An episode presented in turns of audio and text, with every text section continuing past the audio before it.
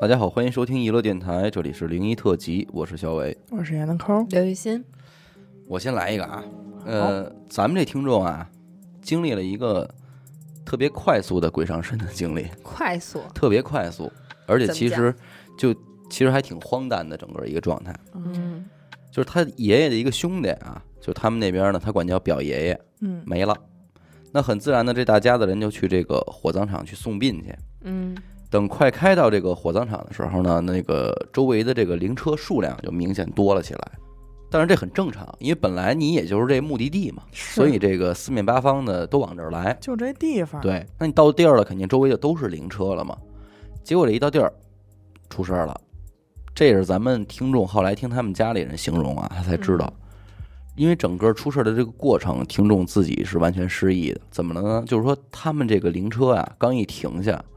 这听众直直的打开车门就出去了，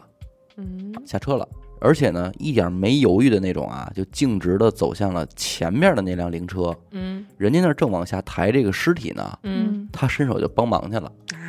就帮人家往下抬，也不嗯言语啊，也就干活，也不跟人对话，就是嗯使劲帮人抬。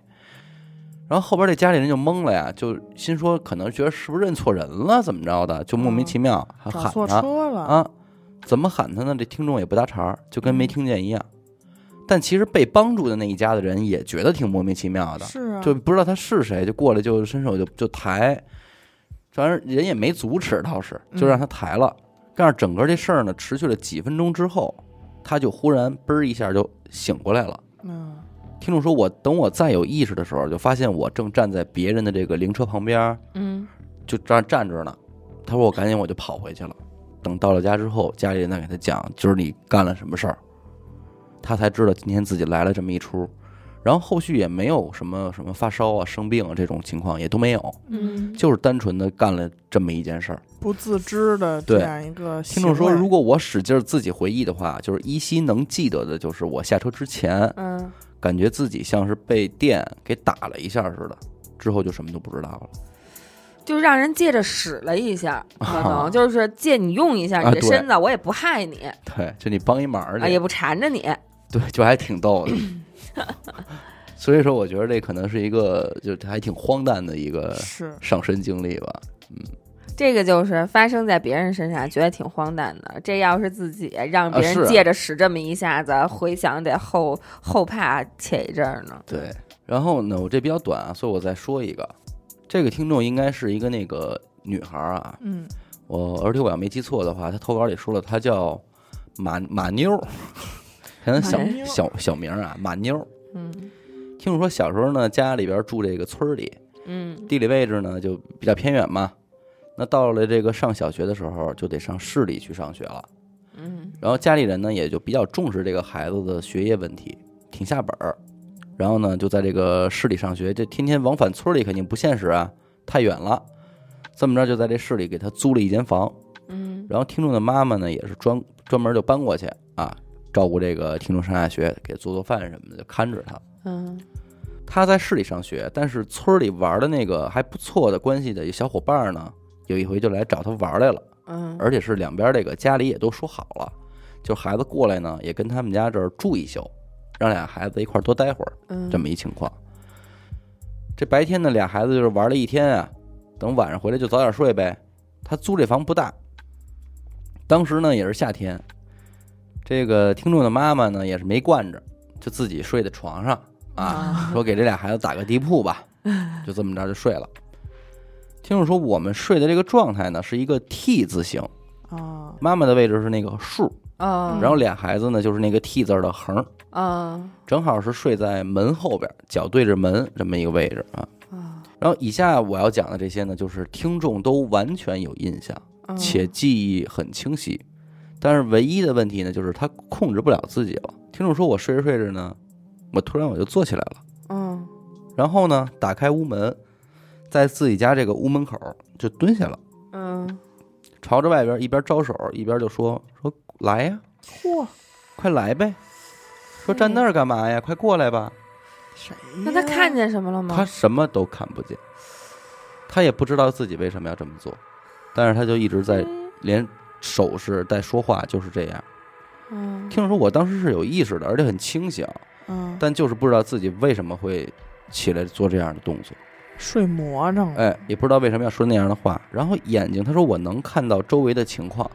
说我蹲在门口看外边就是一片漆黑，什么都没有，嗯，我也不知道我这儿冲谁招手呢，就挺莫名其妙的。嗯然后他这一顿操作呢，就给这小伙伴儿给弄醒来啊，嗯就叫他说那马妞儿啊，说你干嘛呢，马妞儿？就问他。听众说我也能听见我这小伙伴儿叫我，嗯，但是我就是控制不了自己，我停也不下来。对我也回不了头儿，没法跟他对话，就一直还冲外边这儿招手，来呀、什么的，就还招呼呢。嗯直到说这个小伙伴儿看着觉着不太对了呢，就给他妈叫醒了。他妈可能也是困得迷迷瞪的，就冲他就喊了一句，就说谁谁谁，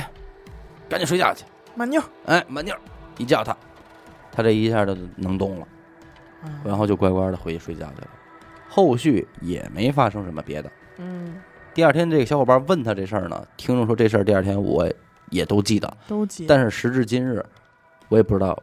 这事儿是为什么。他其实最关键的就是第二天小伙伴问他。嗯因为如果没有小伙伴问他这事儿，这可能就是一梦了。嗯啊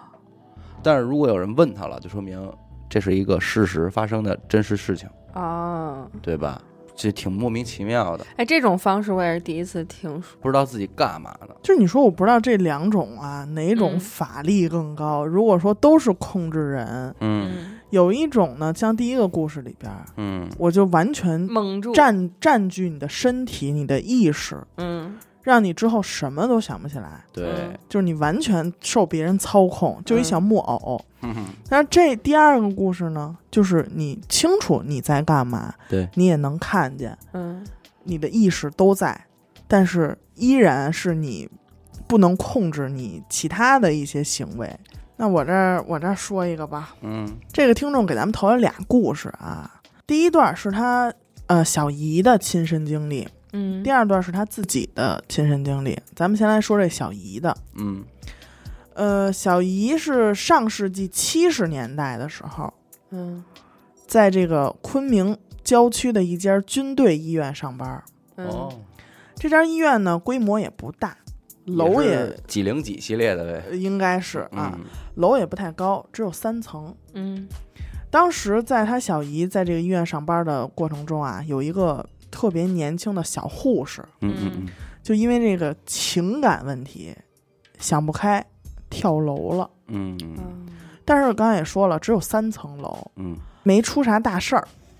后来呢，也是就着这个便利条件嘛，直接就到医院啊抢救什么的，嗯给救过来了。之后呢，也基本恢复健康了。嗯嗯哦但是没过多久，你说这这该死就拦不住嗯嗯啊！这小护士就又跳楼了，还是从那三层楼跳下来的，有什么想不开的，就非得死？就非得死，还是从这三层跳下来的。但是刚好啊，嗯底下就这楼有一扇嗯窗户嗯是开着的，那不更疼吗？这头在他跳下来这过程中，他的头就直接撞到这个窗户上了。嗯嗯这撞这一下，这撞击力就不小，嗯反正抢救了三天嗯，没救过来，人就没了。终于如愿以偿了。是，后来这个医院呢就协助家属就把这个后事儿给办了，嗯这事儿也就算过去了。一晃啊，就二十年，嗯九十年代了。嗯呃，大家呢都已经忘了这个事儿。这个医院呢也改成了一家疗养院。嗯这有一天啊，就来了一个企业老板，要在这儿疗养，他就被分到一层的一个房间就住下来了。嗯等到第二天早晨，这老板就找到他们这儿一个工作人员吧，就问说：“你们这个这疗养院就管理不太不太严啊？嗯，说晚上有一人就扒着我这窗户往我屋里看，哎呦喂，他居然联想到的是管理不严格对，他就可能是进来人了要偷东西啊什么的。的，因为去就你像九十年代疗养院不不都是那种嗯嗯嗯，有钱的呀什么的去嗯疗养啊、嗯这人正抱怨着呢，正好他姨就听见了，嗯就说说，哎，那那人长什么样？您跟我们说说，说我们也好那个加强管理。嗯然后老板就说，呃，别的没看太清，就是脑袋特大。嚯，又来这大脑袋的，比一般人那脑袋都大，嗯，嗯，而且脸还特别肿，肿的都看不清五官。那他还往往这地儿想，因为那老板不知道啊，嗯，但是他姨一下就反应过来了，一下哦就想起二十年前跳楼那护士了，对上了，因为他跳下来的时候脑袋撞到那个窗户了。嗯，所以当时就是处理遗体的时候，他们都看见了嘛，就是头和那个脸肿得特厉害，嗯就是这老板形容的这个样子。嗯而且那个护士去世的当晚，正好是听众的这个姨嗯值班儿，所以这还个对真着，对这个事儿他是再清楚不过了。嗯然后他姨就问那老板说：“您住哪哪间呀、嗯说我们晚上看看，不行加强点巡逻。嗯这老板就告诉他：“我就住几几几，嗯就是一层，就报一房间号。嗯然后他这姨一听，正好是当年开着窗户的那间房，哦，但是呢，也不敢把这话告诉这老板那哈肯，定那是就只是给他换了一间房，嗯啊，换完之后呢，也就没事儿了。等到二零一六年的时候，听众的这个姨跟几个战友故地重游嗯啊，发现这家医院呢还没有拆除，只是说废弃了，没有人了。然后呢，就拍了几张照片儿。后来听众也在他姨这儿看过这些照片儿，嗯然后就问说这个哪个是当年出事儿那楼啊？嗯然后他姨就给他指，嗯等到他再放大一看这照片啊，这个一层正好有一间窗户还开着。然后，当然了，不后边关可能是巧合了啊，嗯嗯嗯，但是呢，就是不禁让人联想。对啊，第二一个故事呢，就是他讲的这个关于塑料凉鞋的故事。小的时候，听众的妈妈在海淀区的一家部队医院上班儿嗯啊，听众呢也在医院里上幼儿园。嗯嗯为了方便，他平时就跟妈妈住在医院的宿舍里，嗯嗯只有周末的时候才回自己家。这个宿舍楼啊，始建于五十年代，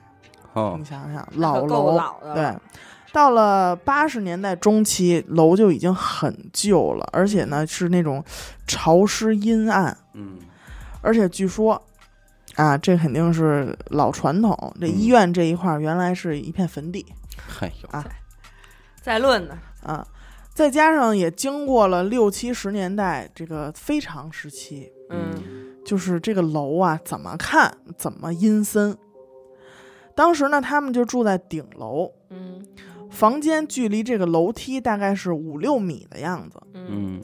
呃，一到晚上，他的妈妈就会和其他阿姨一起出去学习。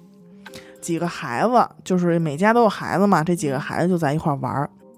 有一天晚上，非常奇怪，那天只剩他自己了，嗯，其他小孩儿也都不在，嗯这些妈妈们也都去学习了。当时就感觉可能整个楼层就剩他一个人了，其他房间都没人了，嗯楼道里特安静。嗯当时听众就在屋里听这个磁带，啊把能听的都听完了，他妈妈还没回来，他就有点害怕了，毕竟那会儿也小嘛。嗯因为实在太安静了，什么声都没有，所以呢，他就在门门口嗯就等着他妈回来。嗯然后就在这时候，就听见楼梯那边嗯有一种声音，是那种塑料凉鞋，一双穿着塑料凉鞋的脚嗯上楼梯的声音，忒儿天的就那种啪啪啪的。啊当时这个听众小啊，就嗯还挺高兴，说哟，妈妈回来了回。来了因为当时他妈妈就穿这种塑料凉鞋，嗯但是那声音啊，就是一直持续，一直保持爬楼梯的状态，哦嗯老不到，老不到哦啊，啪啪啪啪啪啪，这声音大概持续得有十分钟，好家伙，就你多少层这会儿也上去了是啊。然后这会儿呢，他就有点着急，就特想开门出去看看，嗯怎么妈妈还没走到门口啊？嗯但是那门锁呀，他又不会弄，嗯，那时候太小了，怎么着都打不开，啊后来就放弃了。之后那声音又持续了五六分钟，谁跟这儿练练走道呢？是不是康复训练？你往下走能听出区别，它就来回走和一直上，我觉得声音是啊能听出来对的。对对对对，过了五六分钟嘛，他妈妈就跟那个其他阿姨就学习就回来了。嗯，这楼道里呢又人就多了，嗯，那声音就消失了就一堆踢儿天的声音，啊。等到他妈回来以后，听众就问他妈妈说：“嗯妈妈，你刚才怎么不进门儿啊嗯，嗯，？”然后他妈说：“没有啊，我这上来我就回来了，啊，嗯刚回来呀、听众就把这个事儿跟他妈讲了一遍，说刚才有一人，这个嗯凉鞋声响十多分钟。啊，然后，但是听众的妈妈是一个绝对的无神论者，嗯，就说：“哎呀，管道，管道的事儿。这都管道，管道说跟我有什么关系？”就是肯定没有啊，嗯没有那神了鬼了的。嗯，后来呢，这声音也就没有再出现过。再后来，等到这个听众上小学的时候，就嗯回到东城去了。啊，也没有再去过这栋楼。后来听说九十年代啊，就是在他搬走之后，嗯，九十年代这座楼呢被拆除重建了。安电梯的时候，有一个工人在电梯下边伸出头，估计是往这个井儿里嘿嗯伸出头往上看，正好这电梯就掉下来了，得，就把这人啊，就是上半身儿下半身儿就分家了。嗯听众就不知道当初他听到的那个声音嗯，是不是造成这个事儿的原因，哦，他就往一块儿往一穿块儿这，联想了，就是这楼里头本身就住着怨气呢，嗯，就不干净嘛。嗯而且现在只要听众回想起这个事儿，他脑海里边就会出现一个画面啊，他嗯也是一我个，说我脑里也有画了，就是一个出画面能力特别强的人，嗯就是两条腿，没有上半身儿，脚上穿一白色儿的塑料凉鞋，跟这儿在走黑暗中踢儿踏踢儿踏爬楼，啊梯。那我我想象的是，就是一个普通的女的，穿一个呃红色波点儿的裙子，然后一直在爬楼梯，我觉得也怪吓人的。然后后边看是头发，转过头这还还是头发。然后当时听众特别后怕的一点是什么呀？嗯就是对于小小的自己，当时在门口，嗯如果他把那锁嗯，鼓捣开了，然后一开门儿，啊两条大腿，会不会有两只穿着白色塑料凉鞋的脚站在门口？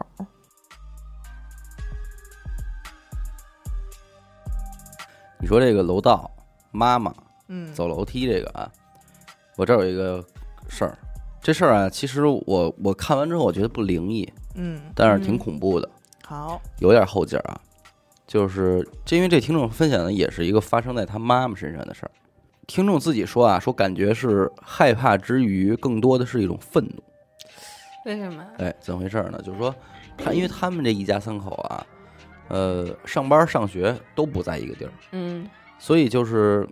就是说远没多远吧，说近呢又都不在一个市里。嗯，哦，那就不近了。对，所以这三口子大部分都是各自为了方便吧，就分着住啊，啊，一人住一地儿。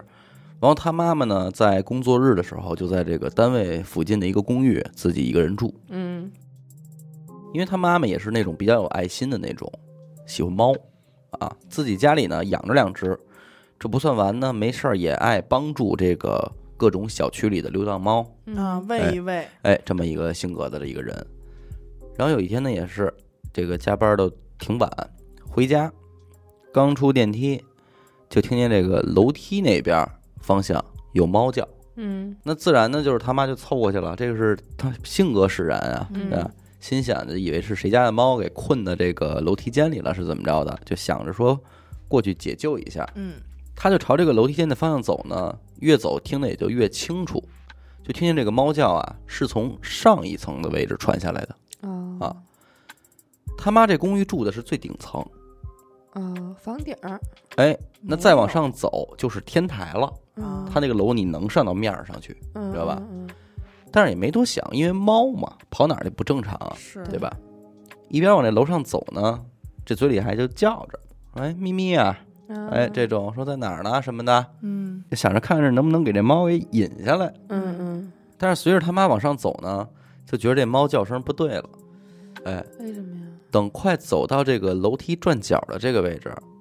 他妈就不走了，嗯，你明白吧？就是他我明白往上走，他得往上走楼梯，得是先走一折，再转一头，嗯再走拐一转折。对一下啊，在这个中间这个位置的时候，他不走了，他妈就站在楼梯这儿仔细听，嗯越听越不对劲，就感觉这叫声吧，越听越不像是猫叫。哎呦，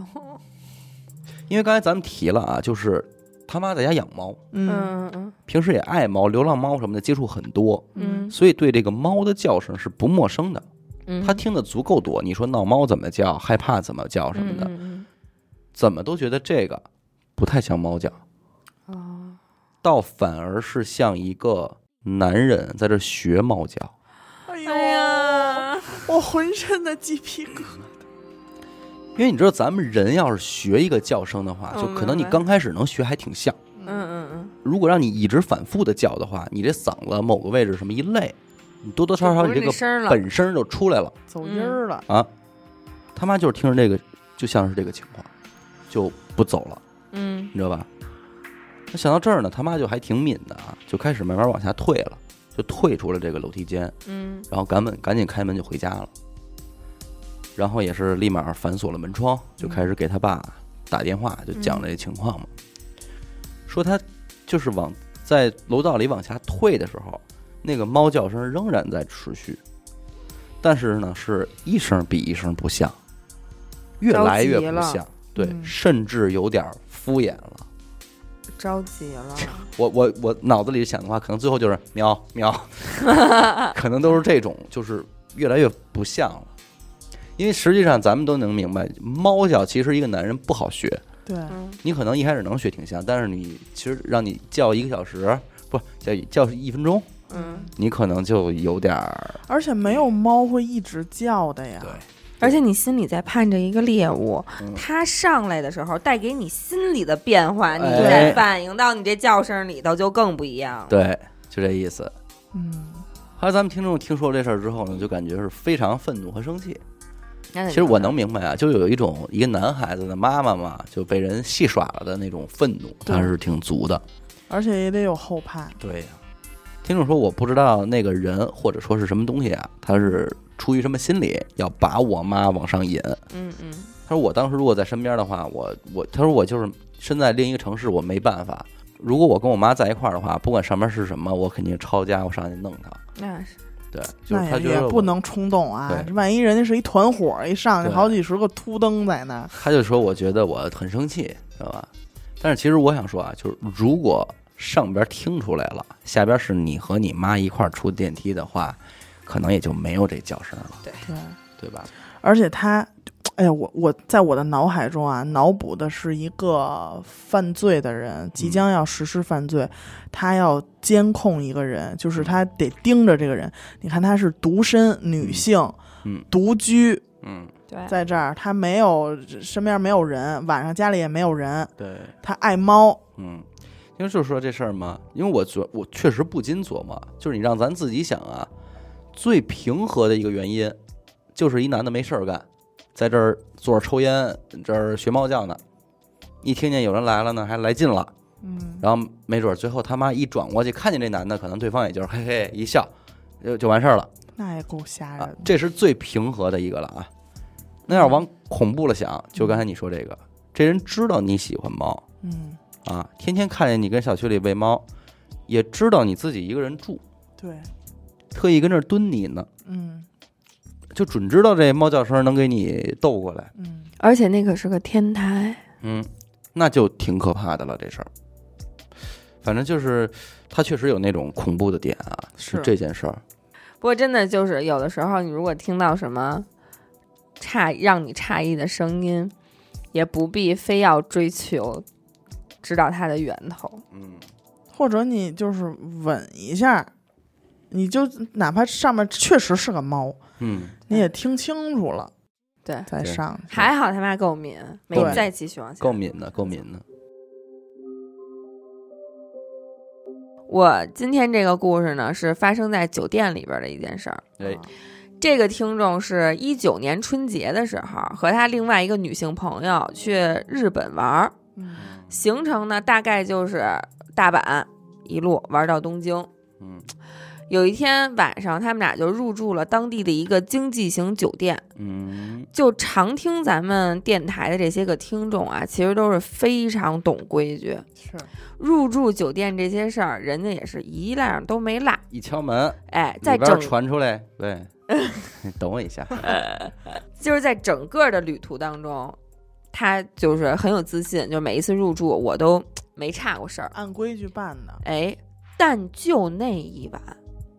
因为他们那一晚啊就在这个东京这个酒店就住一宿，嗯，而且呢也比较就是比较累了仓促，啊，而且这件事儿也过去得有个两年了，所以他嗯哼记不清他当晚有没有敲门啊什么的这些了。嗯玩了这么一路了，当天晚上两个人都挺累的。到了酒店之后呢，放好东西就又出门逛了会儿。嗯晚上回到这个酒店就准备睡觉了。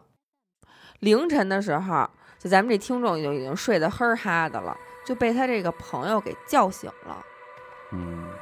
他说：“你听没听见什么奇怪的声音啊？”这听众就赶紧竖起耳朵就听啊，嗯说：“没有啊，哪有声儿啊？”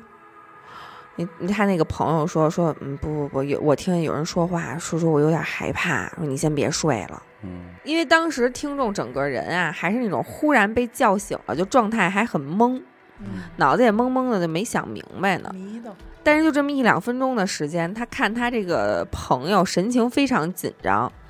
听众自己也有点害怕了。这一下呢，就算是清醒过来了。这一醒过来才反应来，他这个朋友应该是感觉到点什么事儿了，因为这个朋友也平时也是有点灵异体质，嗯，也遇到些个灵异事件。嗯，但是咱们这听众要说还算是心比较大，比较皮实，嗯从来他说我呀就没见过什么真真正正的说实质性发生在我眼前的这些灵异事件是，我也就是听别人说说，所以他心里不是特别的信坚信那种，嗯他就安慰他这朋友说呀没事儿，嗯，你别害怕了，睡吧，啊。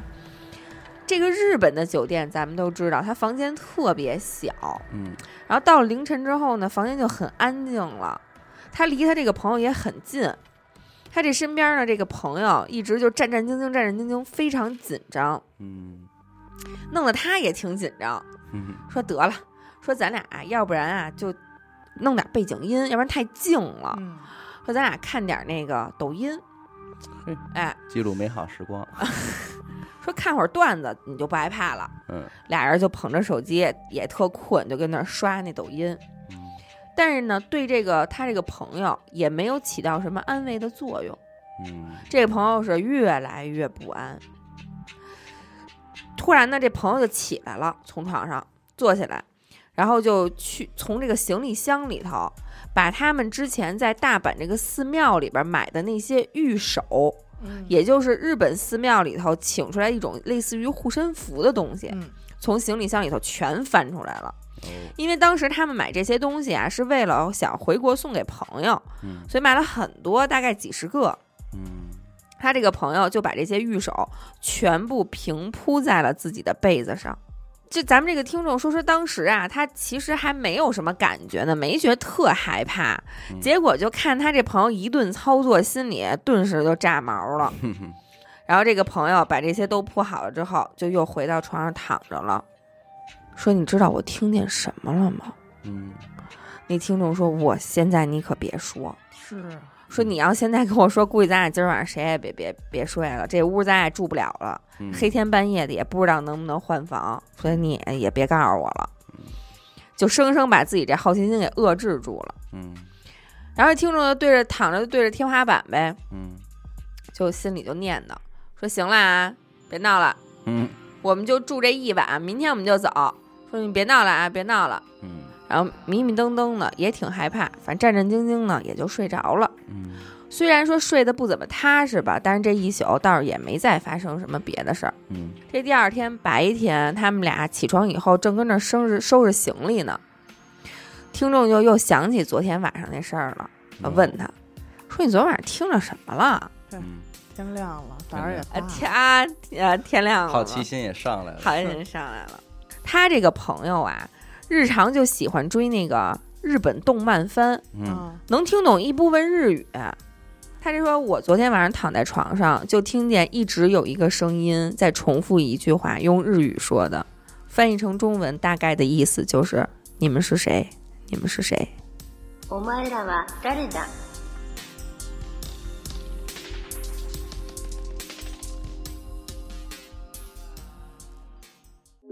正好你这儿刚说了一个酒店的啊，我嗯这儿也有一个。咱们这位听众呢，老家是西北的，哦，二零一一年他大学毕业去了上海工作，嗯，因为是应届生啊，兜里也没什么子儿，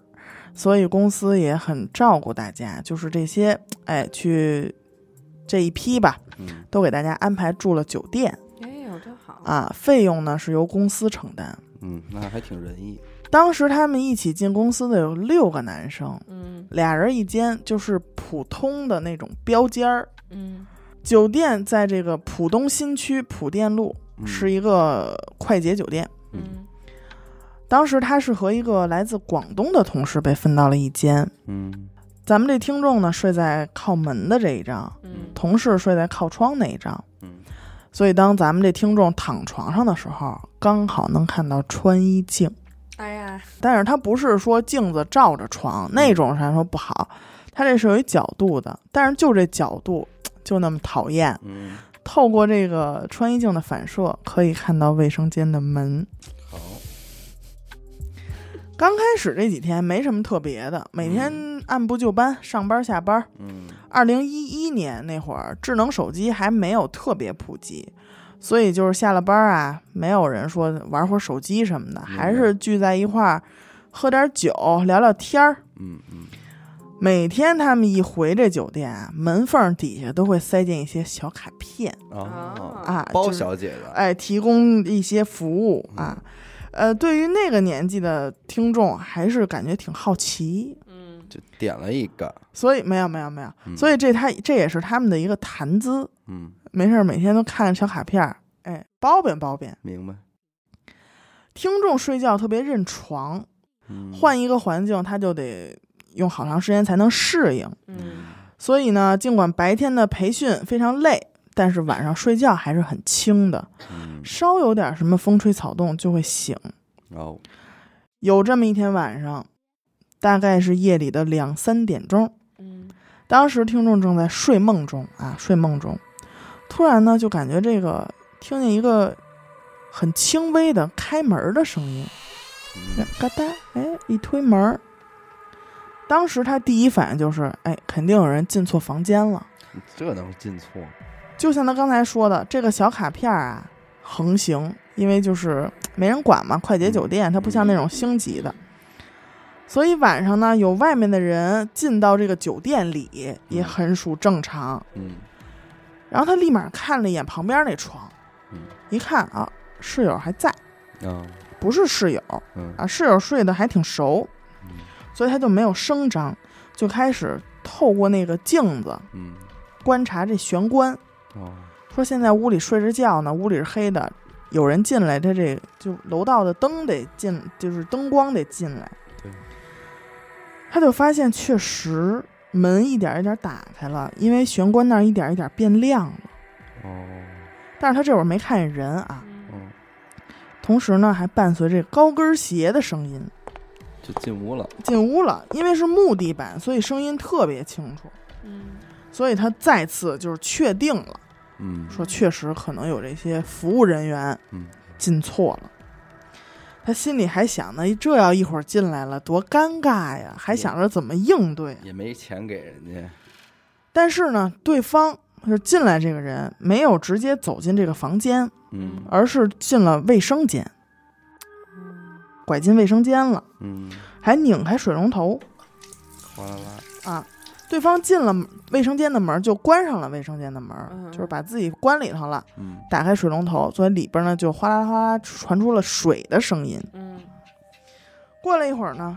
对方又从卫生间出来了，关上了卫生间的灯，嗯然后就从他们这房间走出去了，上厕所来了，还把门儿给他们带上，那就是借了一厕所，就是接了一厕所吧。嗯嗯但是呢，嗯这听众不是一直从这镜子这儿看着呢吗？哦嗯，连个影儿都没有。那门动了吗？门洞了。就是整个过程啊，他嗯看到的就是卫生间的门自己打开又自己合上，嗯还有灯光从卫生间的门缝儿透出来，嗯，紧接着门又自己打开，关灯关门，整个屋变黑，这是他看到的。嗯，这时候听众就已经恐惧到极点了。嗯你要说真进来一活人，嗯那还好办了，还对穿着高跟鞋，你反倒是这种情况，你说你怎么弄？嗯，就打算把旁边这室友叫醒，嗯陪陪他。自个儿确实害怕了，然后他就再次转过头，但是嗯他就看见他这室友啊，刚才不还熟睡呢吗？嗯，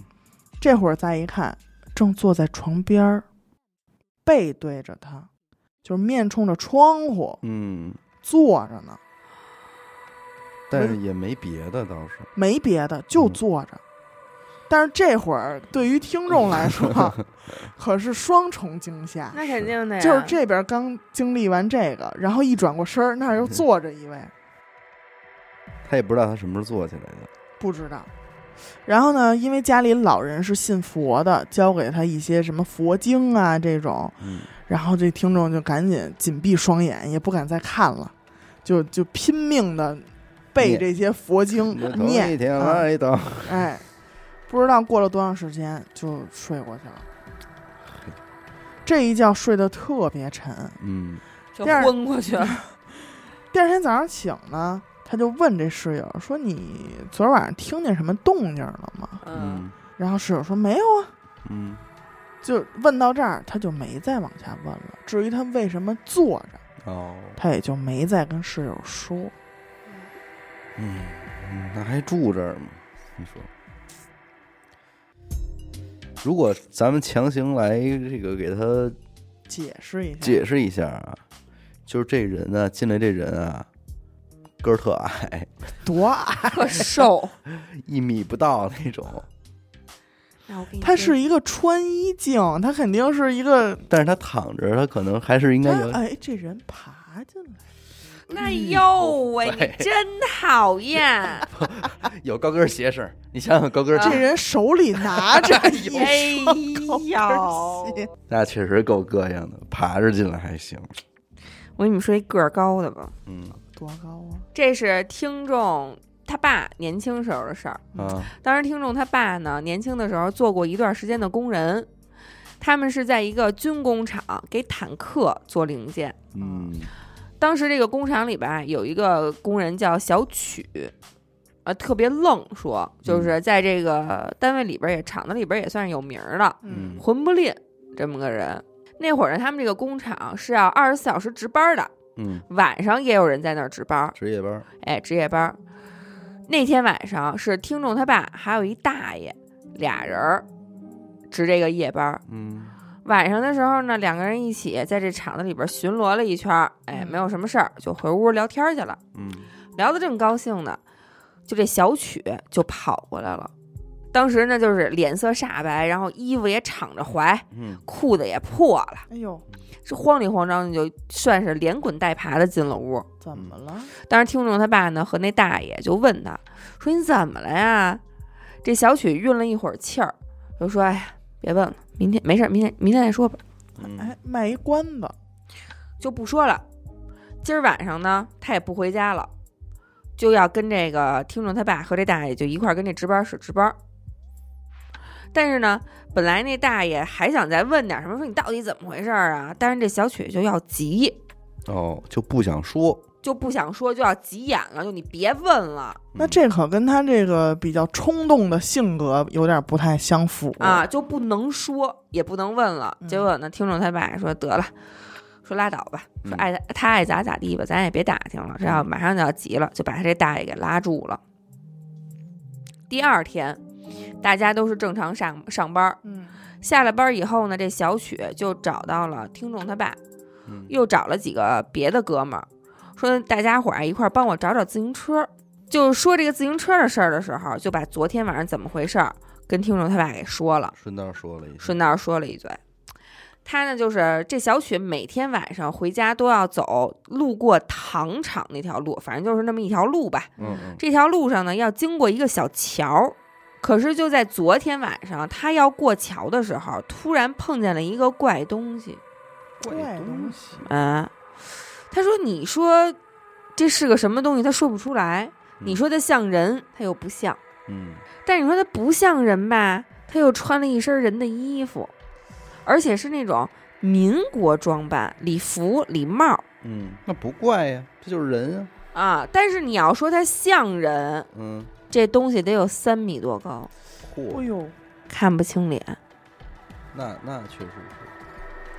路灯呢照在这东西身上吧，还泛绿光。嗯，